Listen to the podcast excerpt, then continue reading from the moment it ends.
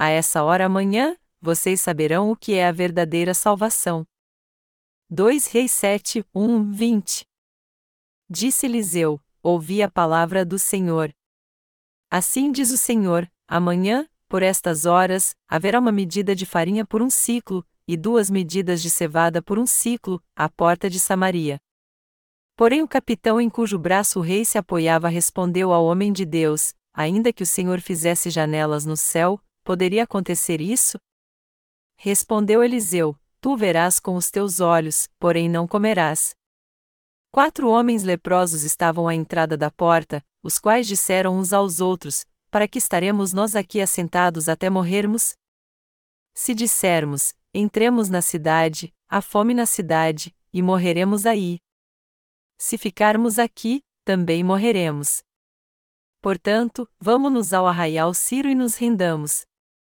Se nos deixarem viver, viveremos, se nos matarem, tão somente morreremos. Levantaram-se ao crepúsculo, para irem ao arraial dos Ciros.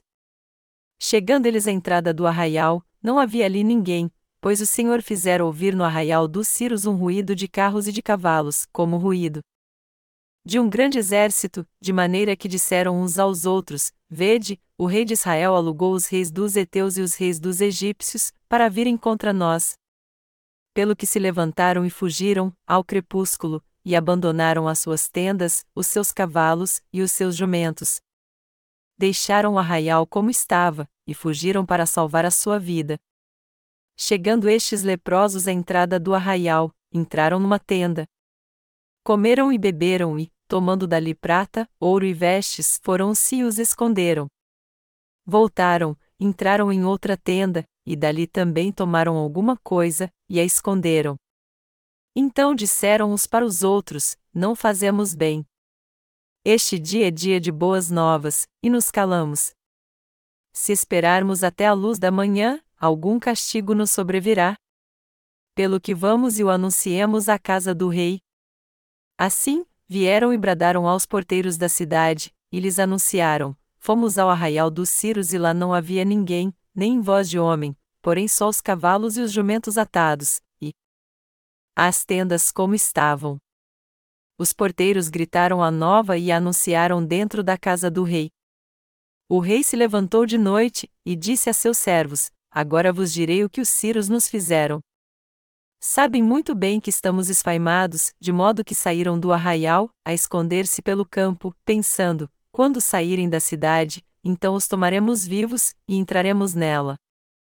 Um dos seus servos respondeu: Tomem-se cinco dos cavalos do restante que ficou aqui dentro, a sua sorte será como a de todos os israelitas que ficaram aqui de resto, sim, serão como todos os israelitas que já pereceram. Enviemo-los, e vejamos. Assim, tomaram dois carros com cavalos, e o rei os enviou após o exército dos Círios, dizendo: Ide, e vede. Foram após eles até o Jordão, e todo o caminho estava cheio de roupas e de objetos que os Círios, apressando-se, lançaram fora. Voltaram os mensageiros e o anunciaram ao rei. Então saiu o povo e saqueou o arraial dos Círios. Assim houve uma medida de farinha. Por um ciclo, e duas medidas de cevada por um ciclo, conforme a palavra do Senhor. Ora, o rei havia colocado à porta o capitão em cujo braço se apoiava, e o povo o atropelou na porta, e ele morreu, como dissera o homem de Deus, o que falou quando o rei descera a ele. Aconteceu como o homem de Deus dissera ao rei: Amanhã, a estas horas, haverá duas medidas de cevada por um ciclo, e uma medida de farinha por um ciclo, à porta de Samaria. Aquele capitão responderá ao homem de Deus: Ainda que o Senhor fizesse janelas no céu, poderia isso acontecer? E ele dissera: Tu verás com os teus olhos, porém não comerás. Assim lhe sucedeu, pois o povo atropelou à porta, e ele morreu. Nós acabamos de ler todo o capítulo 7 de Dois Reis. Israel havia sido invadido pela Síria e sua capital Samaria foi sitiada. A cidade de Samaria foi cercada pelo exército sírio, que cortou todos os seus suprimentos para que todos na cidade morressem de fome. Por essa razão, o preço dos alimentos ficou muito caro naqueles dias, 2 reis 6 horas e 25 minutos. até a cabeça de um jumento e cebolas selvagens, que o povo de Israel não comia em dias normais, eram vendidas por um preço muito alto. Um ciclo de prata em Israel naquela época valia quatro dias de salário de um trabalhador. Então, para comprar uma porção de cebolas selvagens, um trabalhador tinha que pagar o preço de 20 dias de trabalho, e por uma cabeça de jumento, ele tinha que pagar quase o salário de um ano inteiro. Isso mostra o pouco que o povo de Israel tinha naquela época. Já que a cidade de Samaria continuou sitiada, coisas terríveis aconteceram. As pessoas na cidade ficaram com tanta fome que quase enlouqueceram. Por exemplo, duas mulheres lançaram sorte para ver o filho de quem seria comido primeiro, e uma das crianças realmente foi comida. Elas lançaram sorte sobre as crianças e comeram uma delas, e no outro dia elas iriam comer a outra. Mas já que a mãe da criança saciou sua fome por ter comido a outra criança, ela voltou à razão e escondeu seu filho. Então, houve uma grande briga entre elas. Ao ouvir isso, o rei de Israel rasgou suas vestes e pranteou. Embora fosse rei, não havia nada que ele pudesse fazer, pois ao ver aquela situação desesperadora, ele só estava esperando que todos na cidade morressem. Entretanto, naquela época, quando Israel enfrentava uma grande crise por causa da invasão da Síria, um servo de Deus entregou uma mensagem e disse: Amanhã, por estas horas, o alimento será abundante na cidade. O cenário para o crescimento dos hereges no cristianismo atual. Eu estou pregando este sermão hoje porque há muitos hereges no cristianismo atualmente. Na verdade, a origem dos hereges e a razão pela qual eles surgiram no cristianismo atual remontam aos dias de Jeroboão. Jeroboão foi o primeiro rei de Israel, mas ele só quis realizar seus desejos carnais. Isso fez com que todos os israelitas se tornassem hereges. A princípio, Jeroboão não deveria subir ao trono de Israel. Todo sucessor legítimo ao trono de Israel deveria ser da tribo de Judá, e para ser mais específico, um descendente de Davi. Naquela época, Roboão, filho de Salomão, era o único sucessor legítimo do trono de Israel. Este homem chamado Jeroboão antes era um oficial na corte do rei Salomão e participou da construção do seu palácio. Contudo, Deus o levantou como rei do reino do norte de Israel. Por outro lado, em Judá, no reino do sul, Deus determinou que as tribos de Judá e Benjamim continuassem leais a Roboão, filho de Salomão. Como resultado, o povo de Israel ficou dividido entre o reino do sul e o reino do norte, e passou a viver na era dos reinos divididos. Antes disso, Israel era uma só nação, mas daí por diante ele foi dividido em dois. Por isso, havia dois reis em Israel. Jeroboão não pertencia à família real. Você tem que saber muito bem que Deus dividiu o reino em dois e deu um deles a Jeroboão porque Salomão adorou os ídolos. Foi por isso que Jeroboão se tornou rei em Israel. No sul, o filho de Salomão, Roboão, se tornou rei, enquanto no norte, Jeroboão era o rei. Todavia, Jeroboão estava enfrentando um problema muito sério em seu governo. Quando ele assumiu o trono do reino do norte de Israel, ele teve que tomar medidas extremas para manter seu trono e seu poder, independente do que ele tivesse que sacrificar. Essa foi a decisão que tomou o rei Jeroboão. Já que não era descendente de Davi, ele ficou muito preocupado quando assumiu o trono. Por Deus ter se agradado de Davi, ele prometeu que daria o trono de Israel aos seus descendentes e o manteria. Jeroboão sabia disso muito bem, mas já que havia se tornado rei de Israel, ele tinha que fazer alguma coisa para manter seu trono. E o que ele fez foi mudar todos os estatutos que Deus há muito tempo havia estabelecido.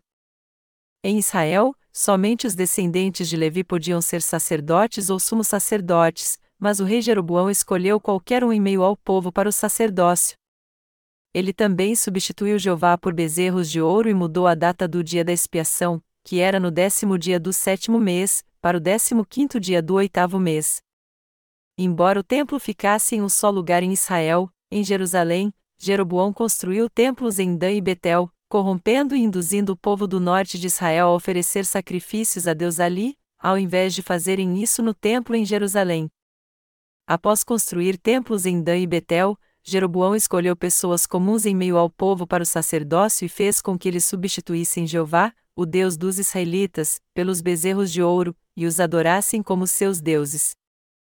Ele se tornou um herege por sua própria vontade, uma pessoa que Deus mais abomina.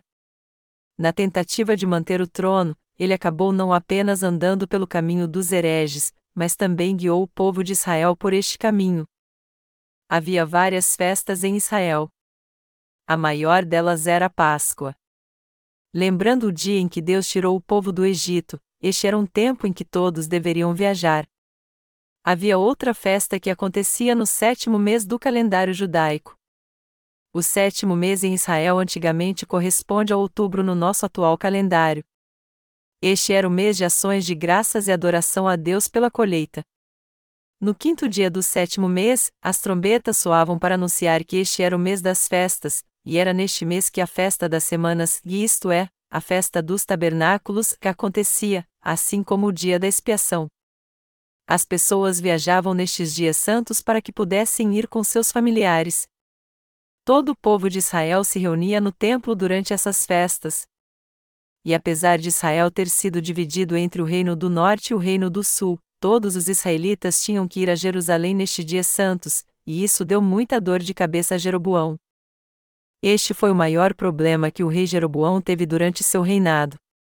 Isso porque, se o povo fosse ao reino do sul para oferecer sacrifícios, tanto os israelitas do sul quanto os do norte poderiam se unir e se rebelar contra ele. Jeroboão assumiu o trono só por algum tempo porque o rei Salomão cometeu muita idolatria. Deus permitiu que isso acontecesse por algum tempo por causa dos pecados de Salomão. Sendo assim, se o povo percebesse que Jeroboão não era do mesmo sangue da casa de Judá, eles poderiam matá-lo e retornar para o rei Roboão.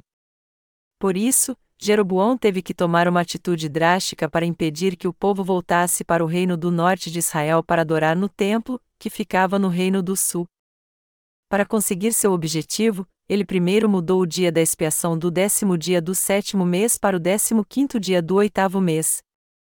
Aí então, ele escolheu homens em meio ao povo e os fez sacerdotes, embora somente os descendentes de Levi pudessem ser escolhidos para o sacerdócio. Ele também substituiu Jeová pelos bezerros de ouro e fez o povo se dobrar diante deles para oferecer incenso e adorá-los. Foi assim que o povo de Israel e Jeroboão acabaram se tornando hereges diante de Deus. E foi assim que Jeroboão se tornou não somente um herege, mas também levou o povo de Israel por um caminho de heresia. Isso causou um impacto tão devastador que até hoje isso continua influenciando muitos líderes cristãos. Temos que entender isso muito bem, que o cristianismo está nitidamente seguindo os passos de Jeroboão. Jeová é o verdadeiro Deus de Israel e o nome de Deus em hebraico é Yahvé. Mas o rei Jeroboão substituiu Yahvé pelos bezerros de ouro e fez com que eles fossem adorados como deuses. Você pode ver aqui então como seu pecado foi terrível.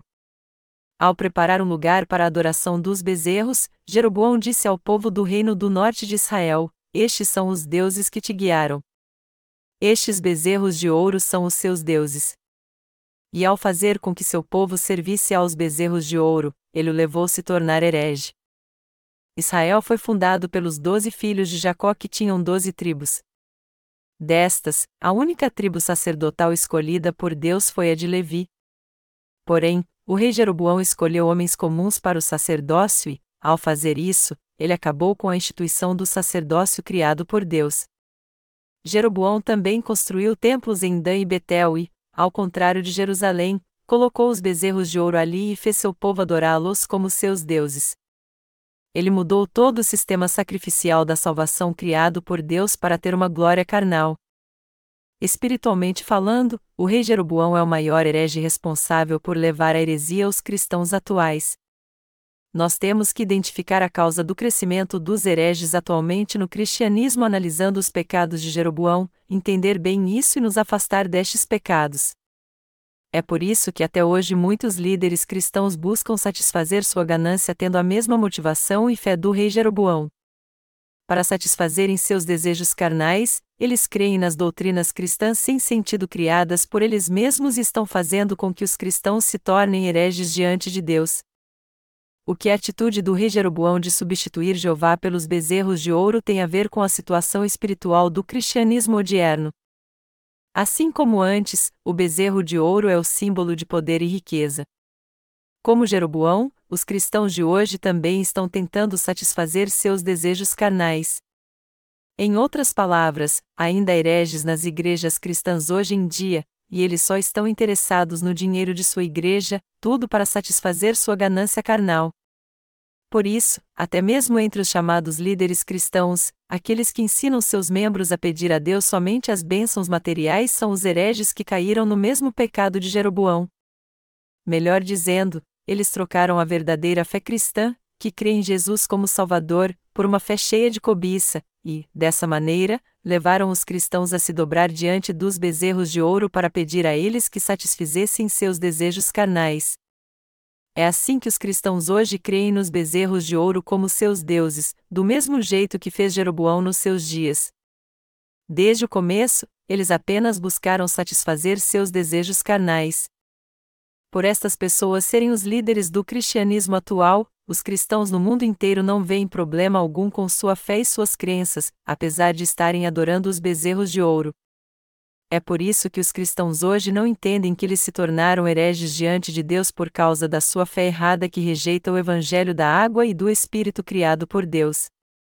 A maioria dos líderes cristãos atuais não conhece o evangelho da água e do Espírito, e, por essa razão, está levando sua igreja a adorar os bezerros de ouro.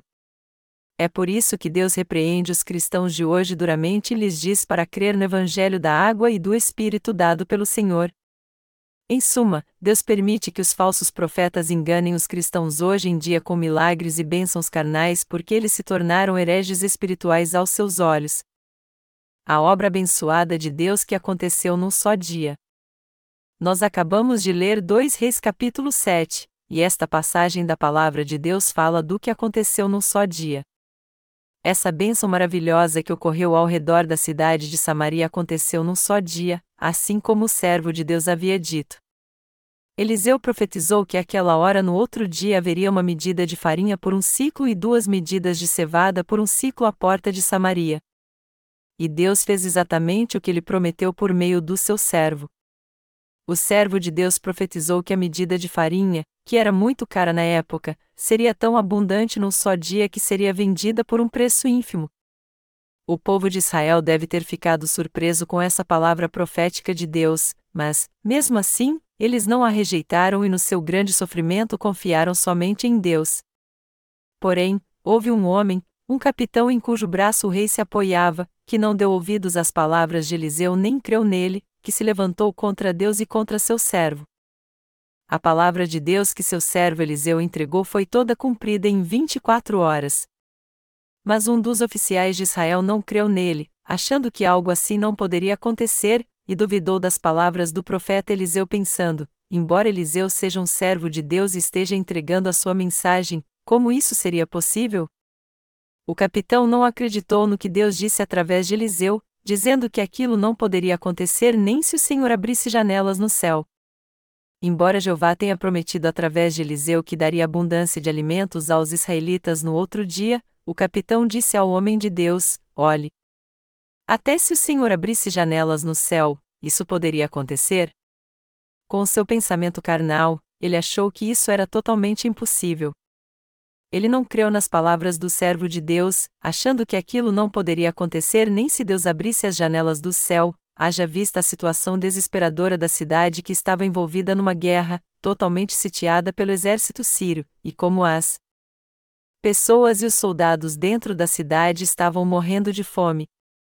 Este homem, apesar de ser um capitão de Israel, não creu na palavra que o Deus Todo-Poderoso deu ao seu servo, e, ao invés disso, achou simplesmente que isso era algo impossível de acontecer.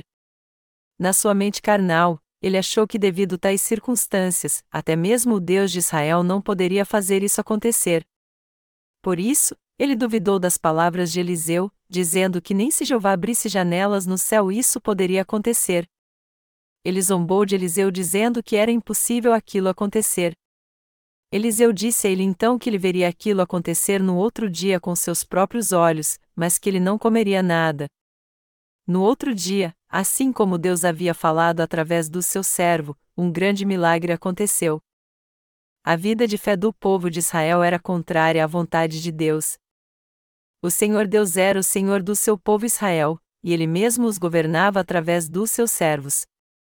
No final da era dos juízes, no entanto, o povo de Israel começou a exigir que um rei humano reinasse sobre eles. Vendo que todos os países vizinhos tinham um exército poderoso e eram governados por monarcas, os israelitas pediram a Samuel, o último juiz, que escolhesse alguém formidável entre eles para ser o rei de Israel. Já que eles não podiam ver a Deus com seus olhos carnais, eles queriam ter um monarca humano, visível.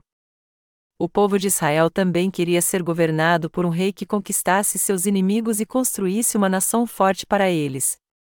Entretanto, Jeová queria ser o Deus imutável e eterno para o povo de Israel. Ele então disse a Samuel que se ele lhes desse um rei humano, eles seriam escravizados por ele, forçados a trabalhar e teriam que pagar taxas muito altas. Apesar disso, o povo de Israel continuou exigindo um rei humano até o fim, e Deus então disse a Samuel que fizesse sua vontade. Samuel então ungiu a Saul, filho de Quis, da tribo de Benjamim, como primeiro rei de Israel, Saul era um homem fabuloso. Ele era tão alto que dos ombros para cima sobressaía em altura a todo o povo. 1 Samuel 9, 1, 2. Mas, ao invés de Saul, Deus escolheu Davi para ser rei de Israel. E foi isso que aconteceu depois da morte de Saul. Quando Davi assumiu o trono, Israel foi unificado desde o norte até o sul e se tornou muito próspero. Salomão prosperou mais ainda cobrando impostos dos reinos vizinhos. A base da prosperidade foi edificada por seu pai, o rei Davi, que lutou contra estas nações e as conquistou. É por isso que está escrito que na época de Salomão, a prata era algo tão comum quanto as pedras, um reis 10 horas e 27 minutos. O rei Davi cria em Jeová e o seguiu como uma ovelha segue seu pastor, Salmos 23 horas e 1 minuto. Apesar de ser o rei, ele pedia a permissão de Deus para tudo, ouvia as palavras dos sacerdotes e profetas, cria na palavra de Deus dita pelos profetas e sua vida era governada por Deus. Contudo, diferentemente de Davi, Salomão não confiou totalmente em Jeová. Ao contrário, ele confiou na sua sabedoria e tentou manter a paz se casando com as princesas de reinos poderosos como o Egito. Mas quando estas princesas estrangeiras vieram para Israel para se casarem com Salomão, elas levaram os ídolos do seu país. Por isso, não apenas a corte de Israel, mas toda a nação se tornou um centro de exposição de ídolos estrangeiros. Após a morte do rei Salomão, seu filho Roboão sucedeu ao trono. E como Deus havia prometido a Davi que só deixaria que seus descendentes sucedessem ao trono, Roboão se tornou rei. Mas Roboão seguiu os passos de seu pai Salomão e adorou ídolos também. E Deus dividiu a nação de Israel em dois por causa dos pecados de Salomão. Assim, Israel foi dividido entre o reino norte, Israel, e o reino do sul, Judá. E Jeroboão, que havia sido oficial do rei Salomão, assumiu o trono do reino do norte. Mas como eu expliquei agora há pouco, o rei Jeroboão estava preocupado com a possibilidade de seu povo retornar ao reino de Judá. Ele então fez bezerros de ouro e colocou um em Dan, ao norte, o outro em Berseba, ao sul, e declarou que eles eram os deuses que haviam tirado o povo de Israel do Egito. Deste modo, ele se tornou o inimigo mais odiado de Deus. E o mais importante que temos que entender aqui é que os cristãos de hoje se tornaram hereges diante de Deus porque também caíram na armadilha de Jeroboão. Foi assim que o povo de Israel, liderado pelo rei Jeroboão, passou a cometer os mesmos pecados que ele e a adorar ídolos. Eles se tornaram hereges terríveis aos olhos de Deus, e quase foi impossível reverter essa situação. Deus abominou muito seus pecados. Então, a fim de fazer com que o rei do reino do norte, Jeroboão, e seu povo se arrependessem, Deus enviou os exércitos das nações vizinhas, inclusive o exército sírio, para puni-los. Quando o povo de Israel estava para fazer a colheita, os exércitos inimigos vinham e a levavam toda. Israel sempre sofria invasões dos seus inimigos. Todavia, Deus deu paz aos israelitas durante o período que eles foram governados por um rei que temia a Deus. Mas sempre que eles adoravam ídolos e cometiam os pecados de Jeroboão, o que Deus abominava, ele os punia e os coloca numa situação miserável a fim de que eles viessem a se arrepender. Jeová permitia este sofrimento para que o povo de Israel o seguisse e confiasse somente nele. Embora fosse o desejo de Deus se tornar o verdadeiro Deus e pastor dos israelitas, eles constantemente o deixavam, seguiam seu próprio caminho e adoravam os bezerros de ouro. Ao contrário de Davi, que louvou ao seu Deus cantando: O Senhor é o meu pastor, nada me faltará. Os israelitas acharam que não precisavam ter Deus como seu pastor. Resumindo, eles não queriam que Jeová fosse seu pastor. Na verdade, era isso que o povo de Israel estava dizendo a Deus: se nós não tivermos nada para comer, vamos arar o solo. Se não tivermos água, vamos irrigá-las com nossos reservatórios. Portanto, não interfira nos nossos assuntos. Isso está nos aborrecendo. Caim deixou a presença de Deus para habitar na terra de Nod, ao oriente do Éden, e este desejo de deixar a Deus é um pecado que comete aqueles que são descendentes de Caim. No entanto, o povo de Israel jamais poderia viver sem a ajuda de Jeová, já que os países ao redor de Israel eram muito poderosos, uma nação pequena como ele não poderia sobreviver por suas próprias forças. Mas o povo de Israel não percebeu isso, pois achava que não precisava da ajuda de Deus.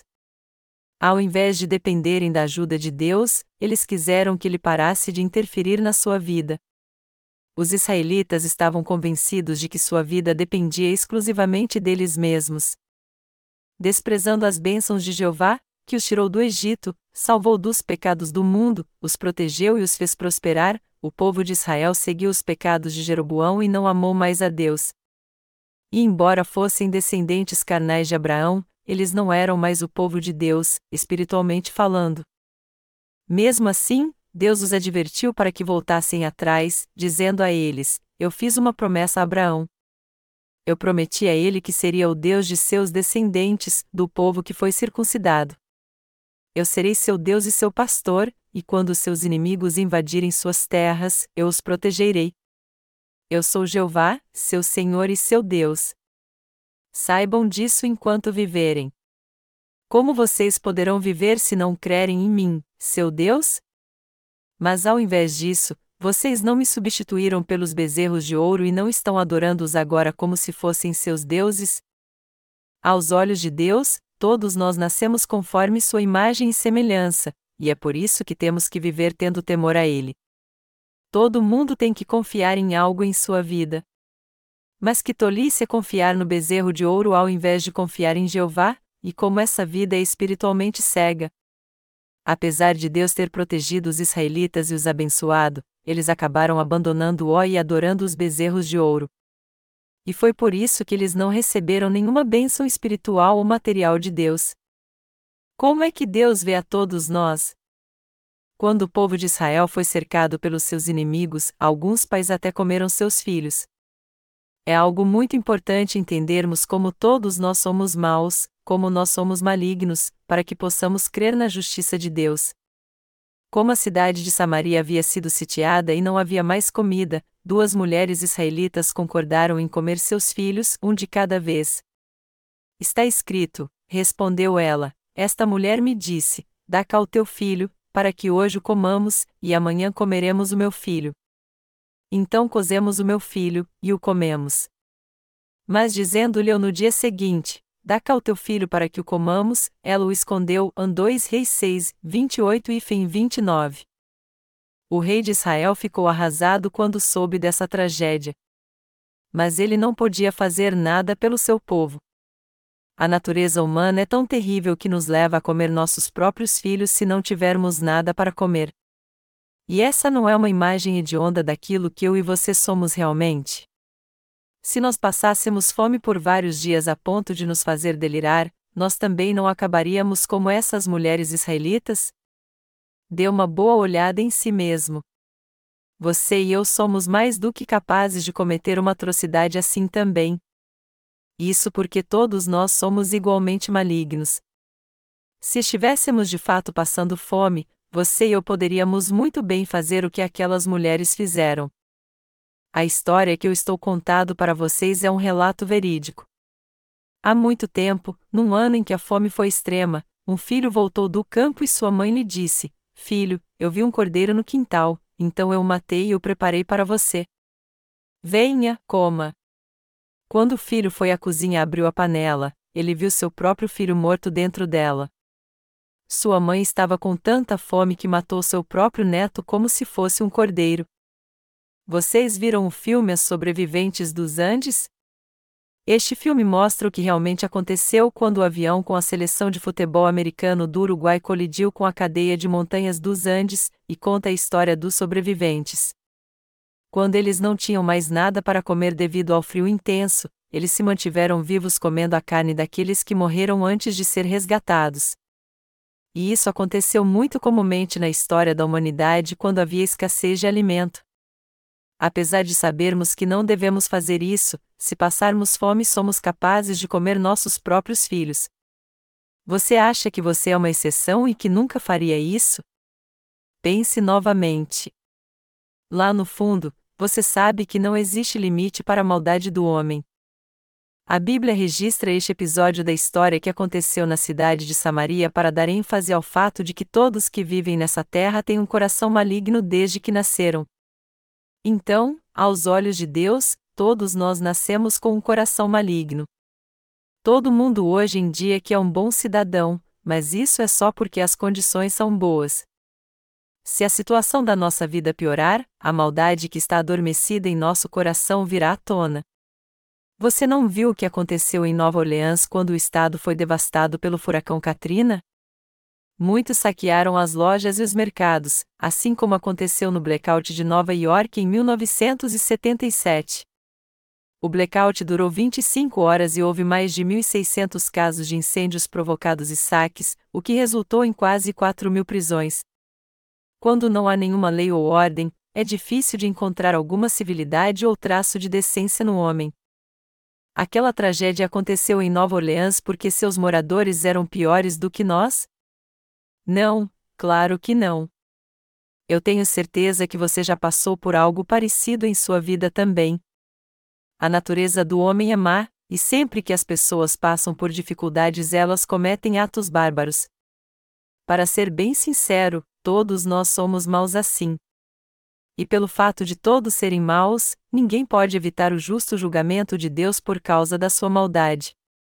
Por essa razão, as pessoas só tentam levar uma vida justa para ter o respeito dos outros e servir aos seus interesses, o que pode ser comprovado se nós tentarmos viver conforme as normas e regras da sociedade.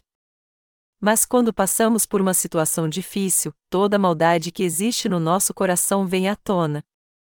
Você já assistiu à luta chamada K1? É um esporte brutal onde tudo é permitido, os competidores lutam artes marciais e são uma versão moderna de gladiadores. Parece que o boxe hoje em dia não é sangrento bastante para despertar interesse, e é por isso que as pessoas no mundo todo estão mais interessadas no K1. Esse esporte é muito popular hoje em dia. Quando as pessoas assistem a uma luta, elas encontram um modo indireto de extravasar um pouco da maldade que existe em seu coração. Todos nós queremos que um dos lutadores seja nocauteado, é muito chato quando alguém ganha por pontos, isso porque já há desejos malignos e homicidas em nosso coração. Todos que vivem neste planeta têm desejos homicidas no seu coração. Por isso, quando uma guerra estoura neste mundo e a sociedade vira um caos, é natural que haja um surto de roubo, estupro, assassinato e barbárie. Esta é a base da natureza humana, algo que reflete o desejo do seu coração que nasceu com a semente do pecado. Por Outro lado, contudo, o coração humano também tem amor próprio e desejo de amar os outros. Isso porque o ser humano quer ter uma vida santa, justa e correta perante Deus. Mas eles não podem fazer isso por si mesmos porque nasceram como descendentes de Adão, por isso, desde o seu nascimento, todos eles possuem os doze tipos de pecados em seu coração. Sempre que as pessoas enfrentam dificuldades, os doze tipos de pecados que existem em seu coração vêm à tona. Por exemplo, é do conhecimento de todos que durante a Guerra da Coreia as tropas inimigas estupraram muitas mulheres coreanas. Por esse motivo, todas as mulheres coreanas tinham que fugir para salvar sua vida sempre que viam soldados estrangeiros se aproximando. Do mesmo modo, se estourar uma guerra ou um desastre natural acontecer, em pouco tempo a ordem social será quebrada e as pessoas começarão a roubar e a matar umas às outras. Isso porque as doze iniquidades básicas que existem no coração do homem serão reveladas nestas circunstâncias. O que isso nos mostra sobre a natureza humana do homem? Isso nos mostra que ela é maligna. Todo ser humano deve admitir diante de Deus a maldade que é em seu coração. Você e eu não podemos mais negar quem realmente somos. Porque todos fazem de tudo para ganhar dinheiro neste mundo porque todos que não têm dinheiro podem facilmente virar um ladrão. Algum ladrão rouba porque alguém lhe disse para fazer isso? Não, ele rouba porque existe ganância no seu coração desde que ele nasceu. As pessoas roubam porque todos têm iniquidade no coração. Quando estoura uma guerra neste mundo, todos se tornam homicidas. Dependo da situação, todos nós podemos nos tornar homicidas. Você não concorda? O nosso verdadeiro é revelado quando enfrentamos alguma dificuldade ou situação desesperadora, isso acontece com todos nós.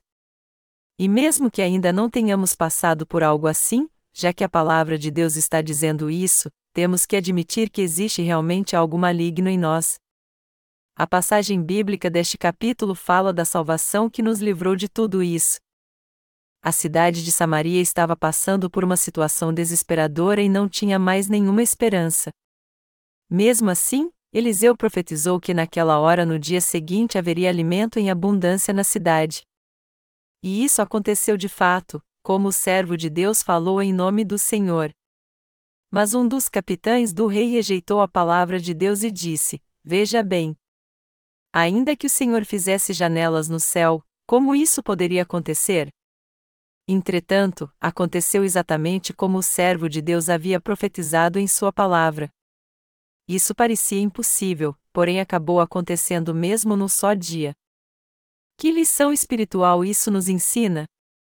Precisamos analisar o contexto espiritual deste evento tendo como base o Evangelho da Água e do Espírito. Amados irmãos, vocês têm que entender que nosso Senhor apagou todos os nossos pecados num só dia com o Evangelho da Água e do Espírito. Num só dia o Senhor apagou todos os nossos pecados com a verdade do Evangelho da água e do Espírito. Por causa dos nossos pecados, todos nós seres humanos estávamos condenados a continuar sendo maus e a cometer todo tipo de maldade até a nossa morte, mas para salvar pessoas como nós de todos os nossos pecados, o Senhor veio a essa terra num corpo carnal e aceitou todos os pecados do homem num só dia ao ser batizado por João Batista. Ao ser batizado, nosso Senhor purificou todos os pecados do homem num só dia e levou todos eles sobre si. Para levar os pecados que o homem tinha neste mundo, Jesus foi batizado por João Batista. E ao ser crucificado e ressuscitar dentre os mortos, ele salvou. De uma só vez todos que creem no Evangelho da Água e do Espírito. Esta é a verdade contida no Evangelho da Água e do Espírito. O Senhor acabou com toda a condenação do pecado ao purificar todos os pecados do homem de uma vez por todas com o evangelho da água e do Espírito. Assim como o capitão que não creu no que o servo de Deus disse que aconteceria no dia seguinte acabou morrendo, atualmente, aqueles que não creem no evangelho da água e do Espírito, que proclama que Jesus Cristo apagou todos os nossos pecados ao ser batizado por João Batista, enfrentarão a morte espiritual, nós cristãos temos que crer que Jesus levou sobre si todos os pecados do homem num só dia através do seu batismo. Nós hoje temos que louvar ao Senhor tendo fé no Evangelho da água e do Espírito. Aqueles que não creem que nosso Senhor apagou todos os pecados do mundo de uma vez por todas com o Evangelho da água e do Espírito são os verdadeiros hereges nas igrejas cristãs. O Evangelho da água e do Espírito declara que o Senhor veio a essa terra num corpo carnal, levou os pecados do mundo sobre si de uma vez por todas ao ser batizado por João Batista com 30 anos, levou estes pecados até a cruz e os apagou de uma vez por todas ao morrer derramando seu sangue. Portanto, aqueles que não creem neste evangelho de coração são os verdadeiros hereges do cristianismo. O capitão de Israel em cujo braço o rei se apoiava disse: Veja bem. Mesmo que o Senhor fizesse janelas no céu, isso poderia acontecer? Hoje, se existe alguém que não crê no Evangelho da água e do Espírito como o capitão do rei, ele com certeza é um herege perante Deus. Em outras palavras, os hereges são aqueles que não creem que o Senhor levou sobre si todos os pecados deste mundo de uma vez por todas. Ao ser batizado por João Batista e ao pagar o salário por eles não duas, mas uma só vez, ao ser crucificado. Com toda certeza, nós pecaremos até morrermos. Então, já que cremos que Jesus Cristo é o nosso Salvador, temos que guardar a verdade do Evangelho da água e do Espírito no nosso coração e meditar nele até nosso último suspiro. Todo aquele que crê em Jesus tem que meditar no Evangelho da água e do Espírito mais e mais com o coração. Nós cremos que todos os nossos pecados desapareceram e nos tornamos justos de uma vez só crendo no Evangelho da água e do Espírito, pois todos eles foram passados para Jesus de uma vez por todas quando ele foi batizado por João Batista pela fé no Evangelho da água e do Espírito, nós nos tornamos um só com o Senhor, e quando ele foi batizado, derramou seu sangue na cruz e morreu para expiar nossos pecados, todos eles foram purificados e também morremos com ele. Jesus Cristo ressuscitou dos mortos, e nós crentes no Evangelho da água e do Espírito também iremos ressuscitar com ele para desfrutarmos do seu esplendor e da sua glória. Para sempre. Agora, nosso coração tem que meditar sempre no Evangelho da água e do Espírito pela fé. Já que vivemos neste mundo, nossa maldade vem à tona todos os dias e nossas imperfeições são reveladas dia após dia.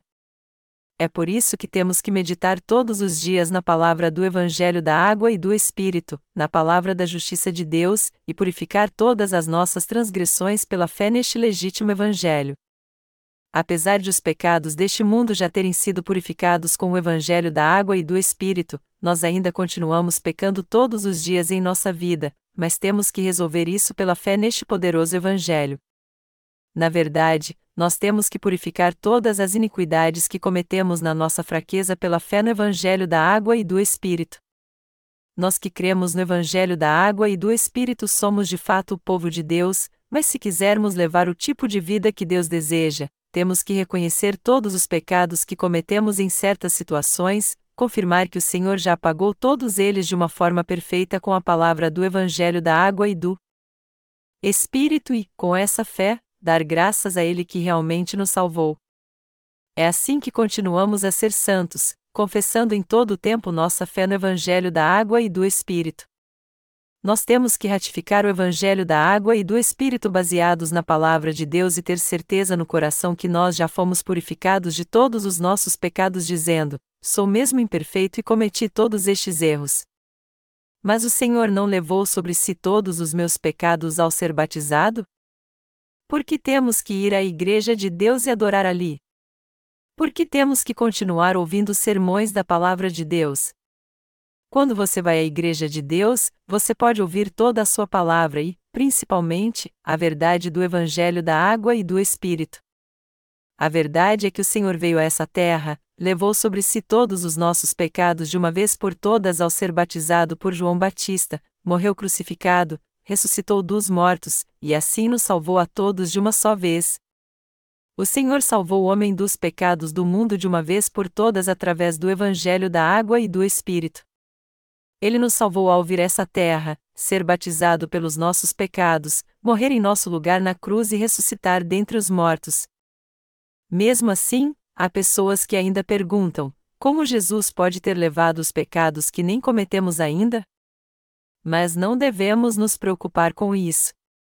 A passagem bíblica deste capítulo nos mostra que, mesmo numa situação difícil e desesperadora para os habitantes de Samaria, que estavam até passando fome porque os sírios sitiaram a cidade, o servo de Deus profetizou que aquela hora no outro dia Deus traria à cidade abundância de alimento.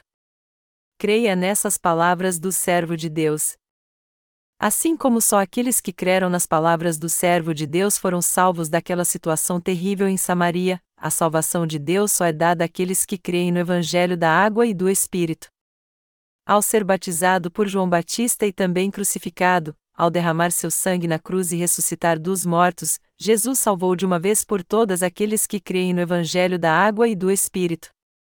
Então, antes de crermos no Evangelho da água e do Espírito, primeiro temos que admitir que somos maus por natureza e estamos condenados ao inferno.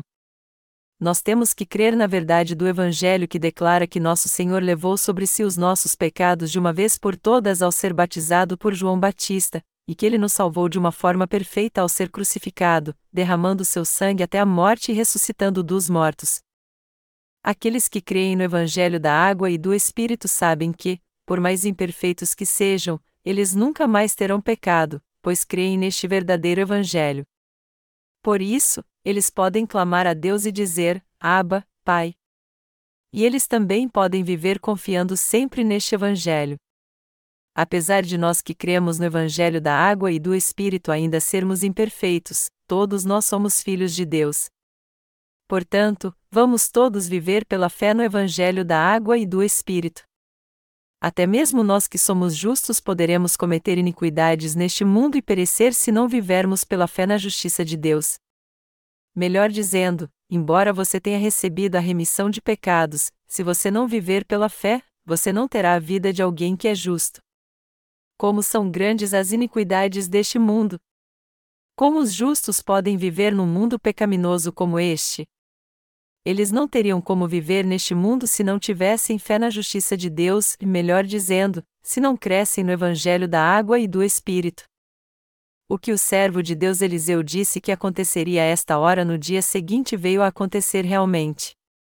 Do mesmo modo, Deus salvou a você e a mim dos pecados deste mundo através do Evangelho da água e do Espírito. É com o Evangelho da água e do Espírito que Deus apagou os pecados do homem de uma vez por todas. O Evangelho da água e do Espírito lavou todos os seus pecados e os fez mais alvos que a neve. Se nós olharmos apenas pelo lado carnal, não há nenhuma diferença entre os nascidos de novo e os pecadores que ainda não creem no Evangelho da água e do Espírito. A única diferença é que, embora estivéssemos destinados ao inferno, nós agora fomos salvos de todos os nossos pecados de uma vez por todas crendo no Evangelho da água e do Espírito. Por outro lado, todos os outros cristãos creem que podem ser salvos crendo somente no sangue de Jesus derramado na cruz, é por isso que eles vivem em pecado. Em outras palavras, eles caíram na armadilha da religião deste mundo. Portanto, já que eles creem nas doutrinas criadas pelas correntes atuais do cristianismo e as seguem, eles incorreram no enorme erro espiritual e se tornaram hereges perante Deus. Hoje, todos nas igrejas cristãs que não creem no Evangelho da água e do Espírito são hereges espirituais. Aos olhos de Deus, estes são os verdadeiros hereges. Espiritualmente falando, os hereges são exatamente aqueles que não creem em Deus segundo a sua palavra, eles não aceitam a verdade que afirma que Deus nos salvou de todos os pecados do mundo de uma vez por todas por meio do Evangelho da água e do Espírito. Nós é que somos os verdadeiros cristãos, pois cremos que o Senhor nos salvou de todos os pecados do mundo através da verdade do Evangelho da água e do Espírito. Então, aqueles cristãos que não entendem de maneira correta a verdade do Evangelho da água e do Espírito, mas, ao invés disso, acham que Jesus lhes salvou dos seus pecados apenas com seu sangue na cruz, continuam sendo pecadores presos à heresia. Por isso que há muitos cristãos que são hereges, porque sua bondade e sua justiça são maiores do que as de Deus. Os hereges não conseguem ver que estão indo para o inferno e como eles estão corrompidos diante de Deus por não conhecerem sua justiça, e isto é, eles não conseguem ver que o Senhor os salvou de todos os seus pecados com o evangelho da água e do Espírito, não creem na grande verdade da salvação dada pelo Senhor nem a reconhecem. Já que nascemos muito fracos neste mundo, não há nada em nossa carne que podemos confiar. Nós só somos salvos se cremos de coração no Evangelho da água e do Espírito e entendemos que ele é constituído pelo batismo de Jesus e seu sangue na cruz, o que proveu a perfeita expiação para nós. Em outras palavras, nós temos que crer no Evangelho da Verdade, que Jesus nos salvou dos pecados deste mundo de uma vez por todas ao ser batizado no Rio Jordão para levar nossos pecados, ao morrer na cruz e ressuscitar dentre os mortos. E temos que pregar o Evangelho da água e do Espírito no mundo inteiro. O Evangelho da água e do Espírito é mesmo o verdadeiro Evangelho? E este Evangelho nos dá a verdadeira salvação? Somente quando respondermos essas perguntas corretamente e conhecermos essas respostas é que seremos salvos de todos os nossos pecados de uma vez por todas pela fé. Nós só podemos vencer as astutas ciladas do diabo e derrotá-lo quando cremos no Evangelho da água e do Espírito. Crendo neste Evangelho, nós poderemos vencer o diabo enquanto vivermos neste mundo crendo no Evangelho da água e do Espírito, nós receberemos todas as bênçãos de Deus a que temos direito por sermos seus herdeiros. E crendo neste verdadeiro Evangelho, nós também seremos qualificados para sermos abençoados por Deus. Os crentes no Evangelho da água e do Espírito serão para sempre abençoados por Deus através da herança que receberão dele. Aqueles que creem no Evangelho da água e do Espírito não serão mais condenados por Deus nós somos aqueles que serão abençoados para sempre por Deus, somos aqueles que foram libertos e salvos de todos os pecados do mundo, somos aqueles que desfrutarão do esplendor e da glória de Deus. Ele nos fará sentar ao lado do seu trono no seu reino. Apesar de estarmos vivendo agora como todos neste mundo, no futuro, quando formos transformados e entrarmos no reino de Deus, nós desfrutaremos do esplendor, da glória e da majestade do nosso Senhor. Você e eu que cremos no Evangelho da Água e do Espírito receberemos essas bênçãos de Deus porque hoje temos fé na Sua justiça. Todos nós que cremos no Evangelho da Água e do Espírito somos abençoados por Deus. Nós podemos até parecer fracos em nossa aparência porque rejeitamos nossa carne para pregar o Evangelho da Água e do Espírito, mas nós já recebemos as bênçãos celestiais crendo neste Evangelho. Agora, tudo o que nos resta é crer na justiça de Deus e pela fé pregar o Evangelho da água e do Espírito. Nós que cremos no Evangelho da água e do Espírito às vezes podemos perder as forças por causa da nossa fraqueza e, de tempos em tempos, até nos preocupamos com o futuro. Aí podemos até pensar assim: minha situação está desesperadora agora, eu não tenho nenhum dinheiro e não sei fazer nada. E se eu acabar virando um mendigo? Contudo, amados irmãos, já passamos todos os nossos pecados para Cristo e ressuscitamos com Ele. Sendo assim, quando olhamos para Jesus Cristo que nos tornou perfeitos para sempre, e não para nossa fraqueza, é que podemos vencer todas as adversidades. Assim como Jesus Cristo foi revestido de um corpo espiritual e recuperou sua glória divina ao ressuscitar, nós também teremos um corpo espiritual e uma vida gloriosa com Deus. 1 Coríntios 15, 42 e 44. Nós que cremos no Evangelho da Água e do Espírito nos humilhamos agora e nos rebaixamos para salvar do pecado os que ainda não receberam a remissão de pecados, nós estamos salvando os pecadores realmente. Assim como o próprio Filho de Deus deixou seu trono, veio a essa terra e aqui viveu por 33 anos, nós também nos humilharemos por algum tempo em prol dos pecadores deste mundo. Nós não nos dedicamos e também sacrificamos nossa vida para pregar o Evangelho porque somos estúpidos. A fé na palavra de Deus que há no nosso coração é insuperável, e só parece que somos miseráveis porque o mundo não entendeu totalmente essa fé. O Senhor disse: Ora, a fé é a certeza das coisas que se esperam, e a prova das coisas que não se veem. Foi por ela que os antigos alcançaram bom testemunho, em Hebreus 11, 1, 2. Para ser sincero, nós já somos ricamente abençoados, pois tudo acontece conforme Deus disse quando nós cremos no Evangelho da água e do Espírito. Deus é grande assim como é grande a fé dos justos que creem. Aquilo em que nós confiamos é algo de suma importância para nós que cremos nos Evangelho da Água e do Espírito. Se não confiarmos na justiça de Deus, ele nos verá como hereges. Melhor dizendo, se não confiarmos no Evangelho da Água e do Espírito que é a justiça de Deus, nos tornaremos hereges aos seus olhos.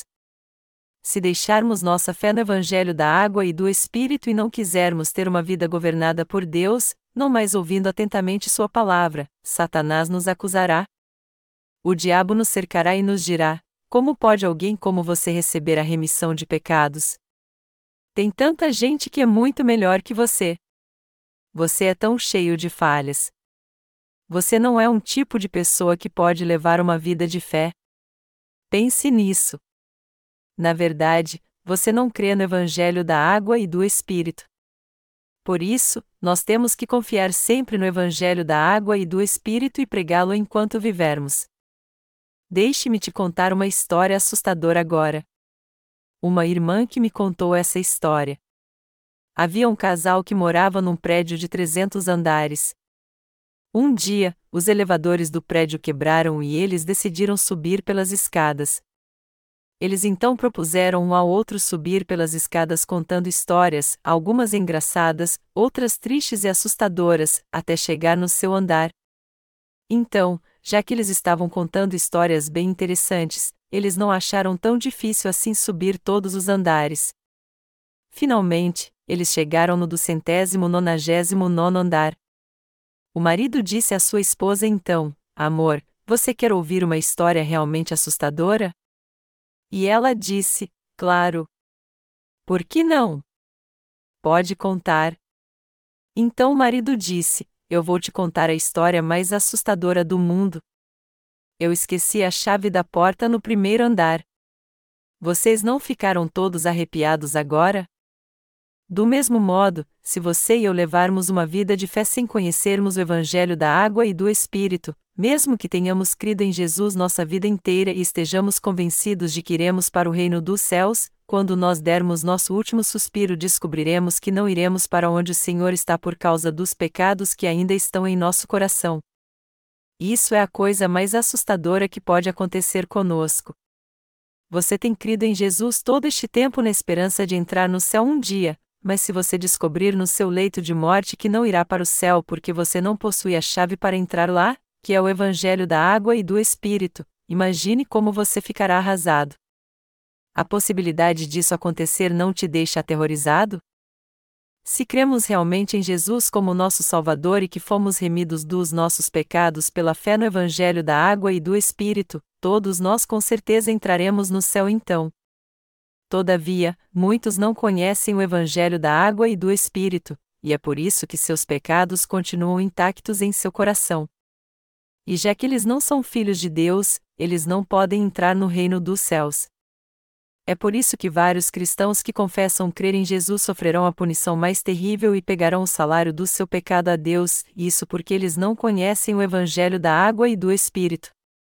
No entanto, nós que recebemos a remissão de pecados crendo na verdade do Evangelho da água e do Espírito de todo o nosso coração, não temos com que nos preocupar, haja vista que a nossa salvação está assegurada até depois da nossa morte. Nós já recebemos de Deus a vida eterna e a purificação dos nossos pecados, e assim passarmos da morte para a vida. João 5 horas e 24 minutos. Mesmo assim, nós que cremos no Evangelho da água e do Espírito continuamos vivendo num corpo fraco. Por essa razão, é indispensável ouvirmos a palavra de Deus pregada em sua igreja e segui-la pela fé. Deus separou seus servos para auxiliar os justos porque eles são fracos e cheios de falhas em seus atos, e é por isso que há irmãos e irmãs que estão acima de você na Igreja de Deus e o Espírito Santo habita no seu coração para que eles os guiem. Isso porque, mesmo depois de recebermos a remissão dos nossos pecados crendo no Evangelho da água e do Espírito, nosso corpo continua sendo fraco, é por isso que vez ou outra nós ainda pecamos. Por isso também que todos nós temos que meditar na palavra do Evangelho da água e do Espírito constantemente.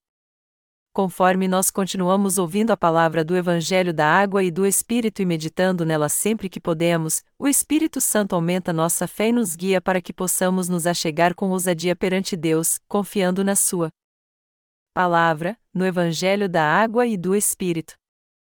O Senhor está tirando a sujeira do nosso coração com a verdade do Evangelho da água e do Espírito. Sempre que nós nos envergonhamos dos pecados que cometemos por causa da nossa fraqueza, ele nos diz: Por que seu coração está turbado? Você está com medo de me buscar? Por que você está assim? Ao revelar as iniquidades do nosso coração que nos impedem de buscar a Deus, o Espírito Santo nos leva a confessar nossas falhas. Ele então usa a palavra abençoada do Evangelho da Água e do Espírito para nos levantar e animar. Em outras palavras, o Espírito Santo nos assegura da verdade pela qual o Senhor apagou todos os nossos pecados, inclusive os pecados que já nós cometemos, com o Evangelho da água e do Espírito composto pela água e pelo sangue de Jesus. Então, quando os justos meditam na palavra do Evangelho da água e do Espírito, que contém a justiça de Deus, é que seu coração é purificado e restaurado. quando vamos à Igreja de Deus e ouvimos Sua palavra, nós vemos que a culpa que há no nosso coração é tirada com a palavra do Evangelho da Água e do Espírito. Já que os justos creem no Evangelho da Água e do Espírito, eles não têm mais pecado e seu coração está sempre limpo. Contudo, sempre que cometemos pecado por causa da nossa fraqueza, nosso coração se sente fraco. Mas quando isso acontece, temos que reconhecer nossas transgressões e colocar nossa fé no Evangelho da água e do Espírito. Melhor dizendo, primeiro temos que reconhecer que somos fracos por natureza e não podemos evitar o pecado, ratificando mais uma vez a verdade do Evangelho da água e do Espírito. Aí então é que o nosso coração pode ser de fato purificado. Quando meditamos assim na palavra de Deus através do Evangelho da água e do Espírito é que mantemos nossa fé. Portanto, graças ao Espírito de Deus, nós agora podemos clamar a Deus e dizer: Abba, Pai. O justo tem que cair de cabeça no Evangelho da água e do Espírito, ou seja, ruminar, meditar sempre nele.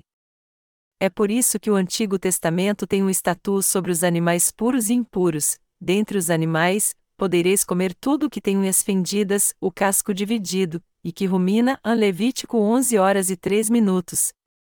Nós nos tornamos filhos de Deus crendo na verdade do Evangelho da água e do Espírito, onde sua justiça se manifesta. Somos nós que estamos qualificados a receber as bênçãos de Deus porque cremos na sua justiça. Tudo o que nos resta agora é fazer a obra de Deus e pregar o Evangelho da água e do Espírito a maior de todas as bênçãos é estarmos servindo ao Evangelho da água e do Espírito de Deus. Mas se não fizermos a obra da justiça de Deus, nós podemos nos desviar, pecar novamente e praticar o mal. Se deixarmos a Igreja de Deus e servirmos aos ídolos, mesmo depois de termos crido no Evangelho da água e do Espírito, seremos pisados pelas pessoas deste mundo. Nós seremos totalmente inúteis tanto para este mundo quanto para o reino de Deus. Pessoas assim não têm utilidade alguma no reino de Deus, como está escrito: Vós sois o sal da terra. Mas se o sal se tornar insípido, com que se há de salgar? Para nada mais serve senão para ser lançado fora e pisado pelos homens. A Mateus 5 horas e 13 minutos. Antes da fundação do mundo, Deus planejou salvar você e a mim de todos os pecados deste mundo através do Evangelho da água e do Espírito. E quando essa hora chegou, ele enviou Jesus Cristo a essa terra. João Batista passou então os pecados deste mundo para o corpo de Jesus Cristo de uma vez por todas ao batizá-lo. Ele então foi crucificado, derramou seu sangue e morreu pelos nossos pecados, mas Deus o ressuscitou. A Bíblia diz: Ele foi ferido pelas nossas transgressões, e moído pelas nossas iniquidades. Em Isaías 53, 5. A morte de Jesus Cristo é a morte de todos nós que cremos no Evangelho da água e do Espírito, pois pelas suas pisaduras fomos sarados. Jesus Cristo veio a essa terra por nós, foi batizado, chicoteado e crucificado. Então ele morreu derramando seu sangue na cruz, ressuscitou dos mortos, e assim salvou aqueles que creem no Evangelho da água e do Espírito dos pecados do mundo de uma vez por todas, nossa salvação foi realizada porque Jesus Cristo foi batizado. Derramou seu sangue na cruz e ressuscitou dentre os mortos. Portanto, Jesus Cristo foi glorificado para que nós que cremos no Evangelho da água e do Espírito também pudéssemos ser glorificados com ele. Através do seu Filho, Deus salvou você e a mim de todos os pecados do mundo e nos fez seus filhos. Deus glorificou os que creem no Evangelho da água e do Espírito. Jesus Cristo nos abençoou como filhos de Deus e nós recebemos suas bênçãos eternas crendo no Evangelho da água e do Espírito. Portanto, nós não temos motivo algum para entrar em desespero, pois Jesus Cristo, o Pai e o Espírito Santo estão ao nosso lado. Nós estamos qualificados para receber as bênçãos de Deus porque cremos no Evangelho da água e do Espírito. O que todos nós temos que entender muito bem agora é a verdade do Evangelho da água e do Espírito. As testemunhas do Evangelho da Água e do Espírito têm que entender muito bem o que precisam fazer agora. Quatro homens leprosos estavam à entrada da porta, os quais disseram uns aos outros: Para que estaremos nós aqui assentados até morrermos? Se dissermos: Entremos na cidade, há fome na cidade, e morreremos aí. se ficarmos aqui, também morreremos. Portanto, vamos-nos ao arraial Ciro e nos rendamos. Se nos deixarem viver, viveremos, se nos matarem, tão somente morreremos. Levantaram-se ao crepúsculo, para irem ao arraial dos Ciros. Chegando eles à entrada do arraial, não havia ali ninguém, pois o Senhor fizera ouvir no arraial dos Ciros um ruído de carros e de cavalos, como o ruído de um grande exército, de maneira que disseram uns aos outros: Vede, o rei de Israel alugou os reis dos Eteus e os reis dos egípcios, para virem contra nós. Pelo que se levantaram e fugiram, ao crepúsculo, e abandonaram as suas tendas, os seus cavalos e os seus jumentos. Deixaram o arraial como estava, e fugiram para salvar a sua vida. Chegando estes leprosos à entrada do arraial, entraram numa tenda. Comeram e beberam e, tomando dali prata, ouro e vestes, foram-se e os esconderam. Voltaram, entraram em outra tenda, e dali também tomaram alguma coisa, e a esconderam. Então disseram uns para os outros: Não fazemos bem. Este dia é dia de boas novas, e nos calamos. Se esperarmos até a luz da manhã, algum castigo nos sobrevirá. Pelo que vamos e o anunciemos à casa do rei. Está escrito aqui que quatro homens leprosos estavam à porta da cidade. E como estavam ali, eles não podiam entrar na cidade nem ir ao acampamento dos sírios. Eles provavelmente ouviram o pranto dentro dos muros da cidade e souberam que as pessoas estavam comendo seus próprios filhos. Então, ao olharem para sua situação, eles perceberam que estavam entre a cruz e a espada, e que não havia mais nenhuma esperança. Por isso, eles decidiram ir ao acampamento sírio e disseram: Já que nós somos leprosos, ninguém se importa conosco. Nós acabaremos morrendo de fome aqui mesmo, e então, vamos nos render ao exército sírio e ver o que acontece.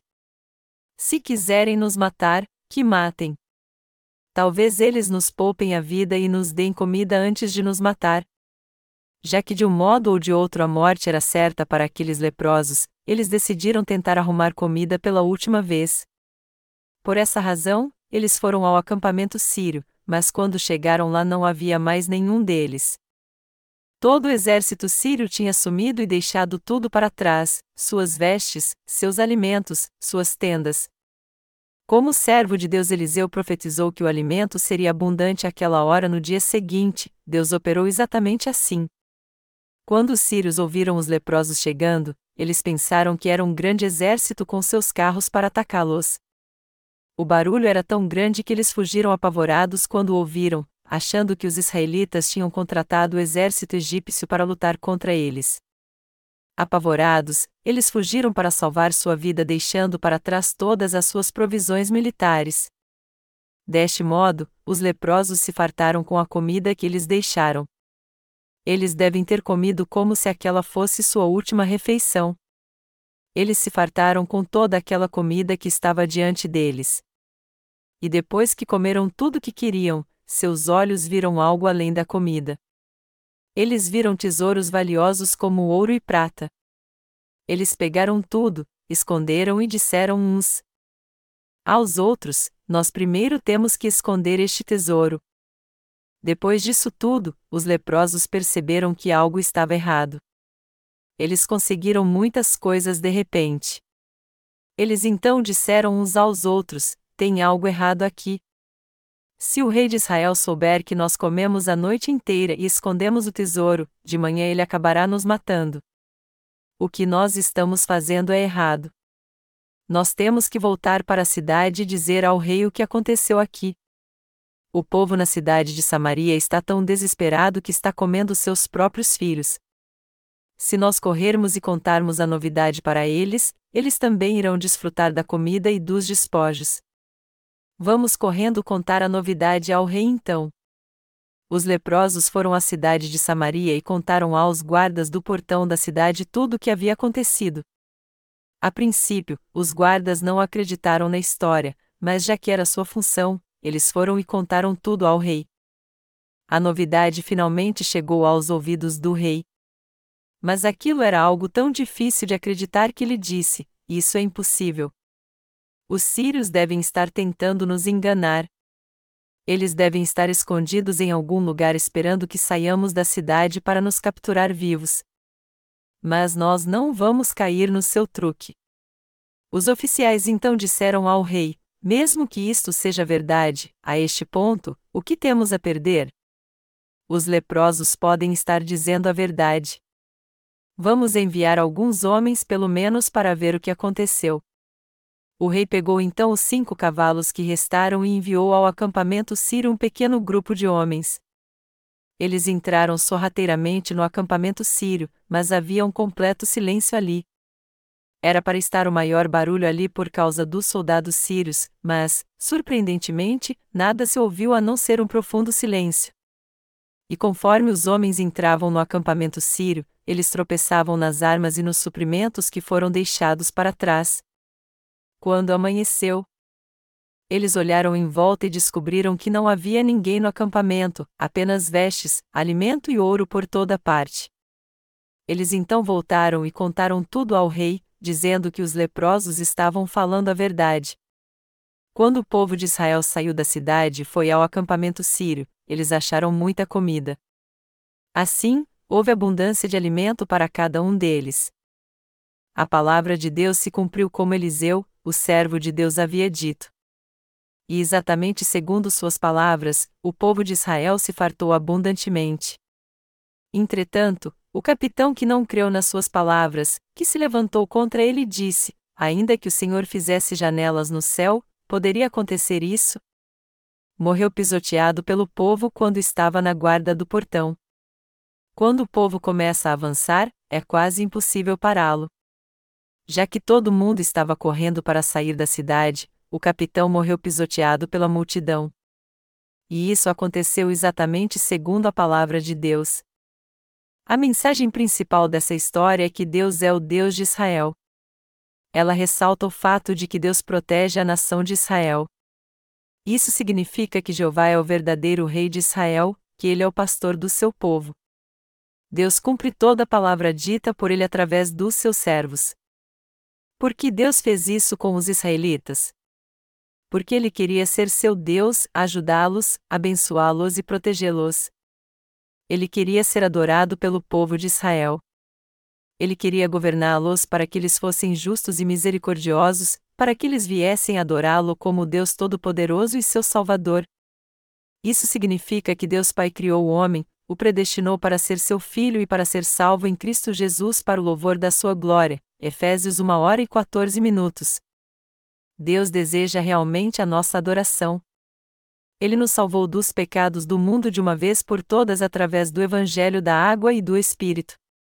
Apesar de sermos imperfeitos, Deus nos salvou dos pecados do mundo de modo perfeito. Ele nos fez seus filhos. Ele nos abençoou para sempre. Ele fez com que fossemos abençoados. O apóstolo Paulo disse: para mim tenho por certo que as aflições deste tempo presente não são para comparar com a glória que em nós há de ser revelada. Romanos 8 horas e 18 minutos. Deus nos abençoa muito, Ele tem nos protegido esse tempo todo e continuará nos protegendo no futuro. Deus tem sido fiel a nós a todo momento. Ele nos envolve, trabalha na nossa vida de uma forma poderosa, cuida de nós a nos abençoa para o louvarmos com nossas canções. Assim é Deus para nós. Esta é a relação que temos com Ele. Deus quer receber glória e louvor daqueles que creem no Evangelho da Água e do Espírito, Ele quer ser o pastor dos seus filhos, protegê-los pessoalmente, abençoá-los, nutri-los e conceder a eles todas as suas bênçãos. É isso que Deus quer mostrar ao povo de Israel e a nós também. Então, já que recebemos as bênçãos de Deus, só há uma coisa que devemos fazer: nós temos que louvá-lo pela fé e ter fé nele realmente. Sempre que adoramos a Deus, temos que ouvir atentamente Sua palavra, orar a Ele e louvá-lo. O louvor no nosso culto de adoração é para Deus, e estes louvores são a nossa confissão de fé a Ele. Eles são a confissão que saem dos nossos lábios para adorar a Deus por Suas bênçãos. Todos nós temos que viver pela fé, crendo que Deus trabalha na nossa vida com seu grande amor e que nossa relação com Ele é uma relação de amor. Estas coisas acontecerá esta hora amanhã. Já que você e eu cremos no Evangelho da Água e do Espírito, Deus nos salvou de uma vez por todas, isso não é verdade? Deus realmente nos salvou a todos como o Evangelho da água e do Espírito. Você e éramos maus por natureza, todos destinados ao inferno. No entanto, o Senhor veio a essa terra e levou os pecados do mundo sobre seu corpo de uma vez por todas ao ser batizado por João Batista. E após aceitar todos os nossos pecados, o corpo de Jesus foi crucificado e ele morreu derramando seu sangue, sendo condenado assim pelos nossos pecados para cumprir a lei que dizia que o salário do pecado é a morte. Mas quando ressuscitou dos mortos, ele se tornou o verdadeiro Salvador dos que creem no Evangelho da água e do Espírito. Jesus Cristo nos salvou não porque merecíamos, mas porque Deus nos amou primeiro. Deste modo, em obediência à vontade de Deus Pai, Jesus nos tornou seus filhos, nos salvando de todos os nossos pecados pela verdade do Evangelho da água e do Espírito. Por essa razão, o amor de Deus por nós é eterno e perfeito. Meus amados irmãos, já que nós recebemos a remissão de pecados, mas ainda vivemos neste mundo, por mais imperfeitos que sejamos, se vivermos com fé no Evangelho da água e do Espírito, por mais que nos preocupemos conosco, no final nós acabaremos entendendo que isso não adianta nada, Portanto, temos que fazer parte da Igreja de Deus tendo fé no Evangelho da água e do Espírito. Nós temos que dizer a nós mesmos: eu vou ser muito solitário se viver sozinho. Eu tenho que fazer parte da Igreja de Deus e viver para o Evangelho. Eu vou viver para a justiça de Deus e me contentar com o que Ele me der. Nós agora estamos esperando a volta do Senhor porque recebemos o verdadeiro amor, a verdadeira glória, a verdadeira salvação, pois permanecemos no Evangelho do Senhor. E tudo isso foi feito por nós. Eu não estou exagerando.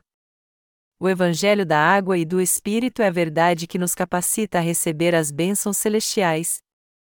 Por outro lado, se alguém não crê que Deus nos salvou de uma vez por todas pelo Evangelho da água e do Espírito, ele é um cristão herege então. Por pecarmos constantemente neste mundo, se nós crermos somente no sangue da cruz ao invés de crermos no Evangelho da água e do Espírito, seremos sempre pecadores. É por isso que pessoas assim têm a fé dos hereges diante de Deus, embora creiam em Jesus como seu Salvador, pois seus pecados continuam intactos em seu coração. A fé herética vem da fé do povo de Israel e dos seus reis. Você tem que entender que até hoje os hereges que não creem no Evangelho da água e do Espírito continuam surgindo no cristianismo. Aqueles que ainda não creem em Jesus como seu Salvador não são hereges para Deus, eles são apenas ovelhas perdidas. Mas os cristãos que confessam crer em Jesus como seu Salvador e dizem que ainda têm pecado porque pecam em sua fraqueza, não conhecem o Evangelho da água e do Espírito. Por este motivo, eles têm que rejeitar essa fé herética e crer no Evangelho da água e do Espírito. A fé herética é a seguinte: embora Jesus já tenha remido os pecados que eu cometi até hoje, ele ainda remirá os pecados que eu cometer no futuro. Deste modo, eu recebo a remissão de pecados através das orações de arrependimento. Essas pessoas é que são hereges e adoram o bezerro de ouro como se ele fosse seu verdadeiro Deus, Todas elas fazem parte das igrejas cristãs, mas creem em Jesus em vão. Já que Deus é misericordioso, ele salvou os crentes no Evangelho da água e do Espírito de modo perfeito e de uma vez por todas. Jesus Cristo, que veio a essa terra pelo Evangelho da água e do Espírito, quis se tornar o Deus da salvação daqueles que creem no Evangelho da água e do Espírito, e ele de fato se tornou nosso Deus Salvador. Foi Jesus Cristo que nos salvou de modo perfeito, como ele poderia se tornar nosso Deus caso não tivesse apagado todos os nossos pecados com o Evangelho da água e do Espírito? Foi Jesus Cristo quem salvou do pecado aqueles que creem no Evangelho da água e do Espírito. Foi Ele quem nos abençoou e garantiu nossa salvação eterna. Jesus Cristo é o Deus da salvação que nos deu essa bênção, afinal de contas, que Deus seria Ele se não tivesse feito isso? nós, os nascidos de novo que cremos no Evangelho da Água e do Espírito, fomos muito abençoados. É por isso que nós fazemos a obra com todo empenho para o reino do Senhor. Os justos dedicam sua vida para pregar o Evangelho da Água e do Espírito enquanto estão vivendo nessa terra. Na verdade, nós que cremos no Evangelho da água e do Espírito somos muito mais abençoados do que aqueles que creem apenas no sangue da cruz. Isso porque as pessoas que há muito têm crido apenas no sangue da cruz para sua salvação ainda não foram totalmente purificadas dos seus pecados e não ficaram mais alvas que a neve. Por outro lado, Deus abençoou os crentes no Evangelho da água e do Espírito de modo perfeito. De fato, somos nós que recebemos as bênçãos eternas de Deus. Portanto, o meu conselho a todos vocês é que vocês procurem agradar a Deus colocando sua fé no Evangelho da água e do Espírito, exaltando sempre a justiça que Ele nos concedeu. Acima de tudo, eu oro sinceramente para que vocês jamais se tornem hereges diante do Evangelho da água e do Espírito e de Deus. Quem são os verdadeiros hereges aos olhos de Deus? Não são aqueles que não creem no Evangelho da água e do Espírito. O Senhor Deus realizou a obra da salvação num só dia. Um capitão de Israel não creu nisso e morreu pisoteado pelo povo. Amados irmãos, vocês ainda estão tentando em vão ser purificados dos seus pecados crendo no sangue derramado por Jesus na cruz? Ou vocês querem ter seus pecados purificados num dia crendo no Evangelho da água e do Espírito que Deus deu à humanidade? Eu aconselho vocês a crer no Evangelho da água e do Espírito dado pelo Senhor, a fim de que vocês sejam purificados dos seus pecados agora, se tornem filhos de Deus e recebam suas bênçãos. Atualmente, aqueles que não creem no Evangelho da água e do Espírito dado pelo Senhor não podem ter os seus pecados purificados para sempre, por isso que eles se tornaram hereges. Portanto, agora que vocês creem no Evangelho da água e do Espírito, eu peço a vocês que deem graças a Deus por não terem mais pecado em seu coração e por vocês terem recebido as bênçãos eternas de Deus. Eu oro para que vocês recebam as bênçãos espirituais do Senhor e seu espírito esteja sempre ligado ao Evangelho da água e do Espírito.